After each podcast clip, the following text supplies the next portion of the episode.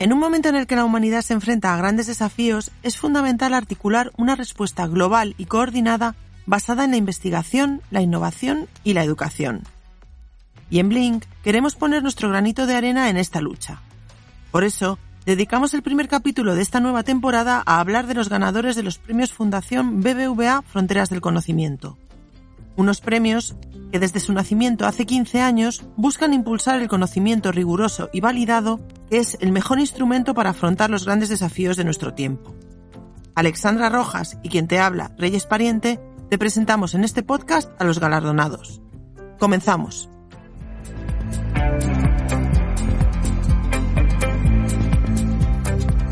Blink, los podcasts de BBVA.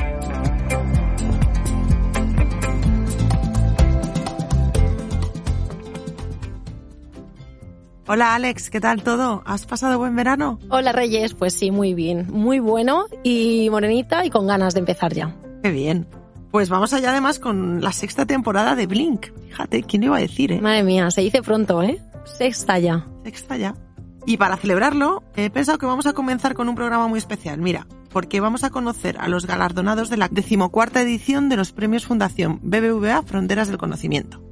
¿Los conoces, no? Sí, más o menos he oído hablar de ellos. Sí, son unos galardones que reconocen e incentivan la investigación y la creación cultural de excelencia. Bueno, ¿qué te parece el comienzo? Pues nada, me parece de los mejores comienzos, Reyes. Fenomenal. Porque además estos reconocimientos se consideran como la antesala de los premios Nobel. Vamos, que no sé si sabes que los jurados de los premios Fronteras se han adelantado a la Academia Sueca al galardonar hasta en 20 ocasiones, que se dice pronto, a personas que más adelante se han alzado con un Nobel. Se dice pronto, sí, es tremendo. De ahí la importancia de conocer a los premiados de esta edición. Pero mira, si te parece, antes de presentarlos, vamos a escuchar lo que dijo el presidente de la Fundación BBVA, Carlos Torres Vila, en la jornada de entrega de los premios. Hoy celebramos en Bilbao la entrega de los premios Fundación BBVA Fronteras del Conocimiento, en uno de los momentos más desafiantes de nuestra historia reciente. Cuando nos enfrentamos a retos que trascienden las barreras geográficas y los límites de lo conocido, necesitamos articular una respuesta global y coordinada basada en el conocimiento más vanguardista.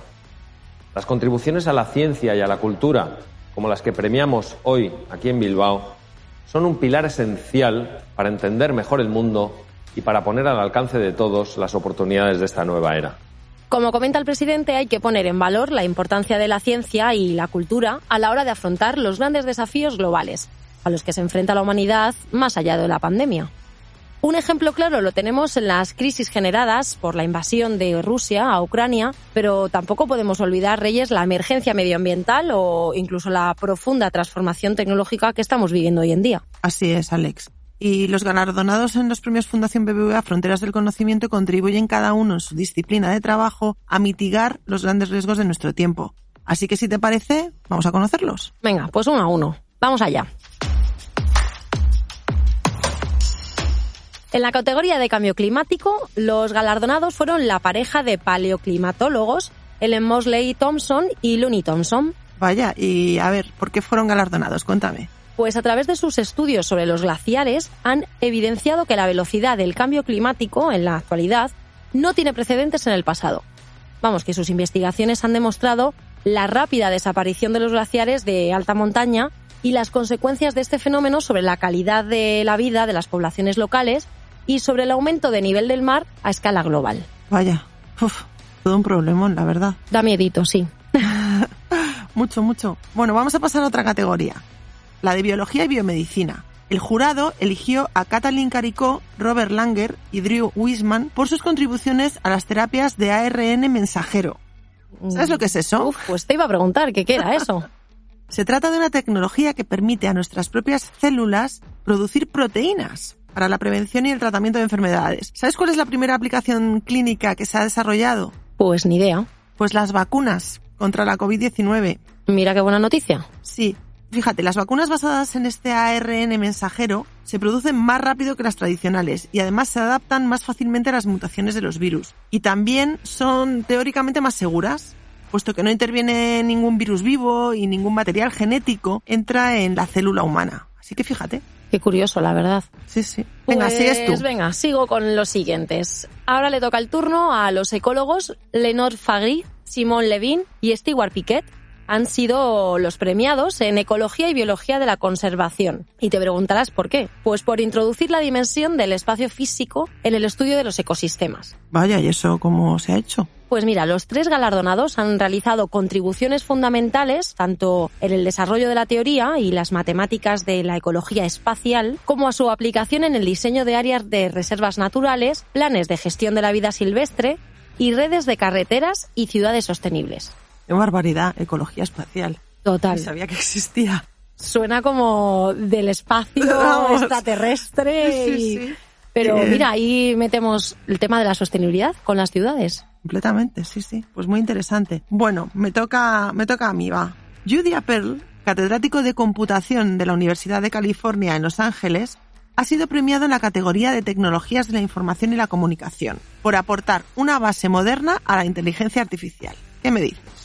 Pues mira, que eso de las tecnologías de la información y la comunicación nos pilla muy cerquita aquí. Muy cerquita. Y mira, se le ha premiado porque ha hecho contribuciones fundamentales para que los programas de inteligencia artificial sean capaces de utilizar dos grandes vías que empleamos los humanos para entender el mundo y tomar decisiones, la probabilidad y la causalidad.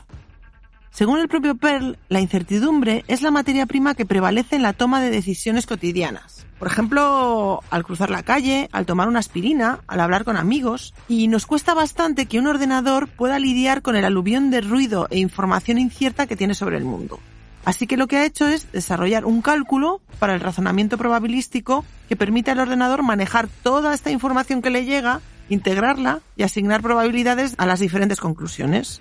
Continuando con el premio de la Fundación BBVA Fronteras del Conocimiento, pero en este caso le toca el premio a Ciencias Básicas, que ha reconocido las contribuciones de Charles Fefferman y Jean-François Legal al análisis matemático y a la teoría de la probabilidad.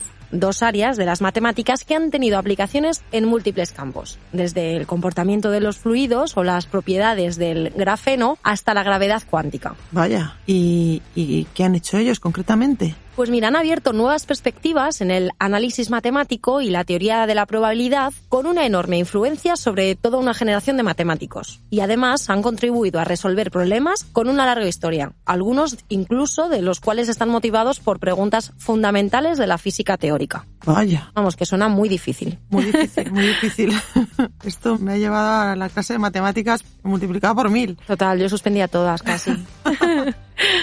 En la categoría de Economía, Finanzas y Gestión de Empresas ha sido galardonado el economista estadounidense Matthew Jackson.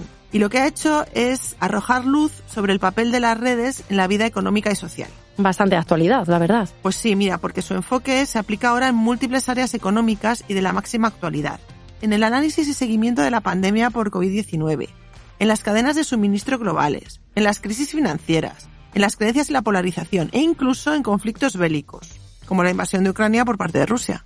Y bueno, pues seguimos en la categoría de ciencias sociales. Ha sido galardonado Mark Granovetter, que según el jurado es probablemente el sociólogo económico más destacado del mundo. ¿Qué me dices? Pues ahí, ahí te digo, y ha recibido el premio por descubrir el poder de los vínculos sociales relativamente superficiales, las redes que habitualmente llamamos de conocidos, como fuente de capital social. Vaya, que no iba a decir. Así que los conocidos son capital social. Bueno, pues habrá que cuidarlos. y ya para terminar, mira, vamos a hablar del premio Música y Ópera que ha sido concedido a Philip Glass. ¿Te suena? Mm, sí, bastante. Bastante, ¿verdad? Por su extraordinaria contribución a la creación musical y a la ópera, que ha tenido gran impacto en la historia de la música de los siglos XX y XXI. Mira, Philip Glass ha abarcado diferentes tradiciones culturales de todo el mundo. Ha forjado un estilo único y personal y además siguiendo su propio camino, con valor y con convicción. Es una figura internacional que atrae a un público de todas las generaciones y cuyas obras se interpretan en los auditorios más importantes y por las principales formaciones orquestales de todo el mundo. Así que importante. Y además a todas las generaciones, que es bastante complicado. Que Muy complicado. Mucha franja de edades. Muy complicado, sí, sí. Bueno, Alex, que menudo elenco de premiados, ¿eh? Pues sí, desde luego ha sido un comienzo de temporada con mucho nivel, con mucho nivel. mucho, mucho, sí, sí. Y la- es que la ocasión lo merecía, oye, no me vas a negar. Total, totalmente. Bueno, pues nos vemos pronto, ¿no? claro que sí. Como siempre, ya esperando al siguiente.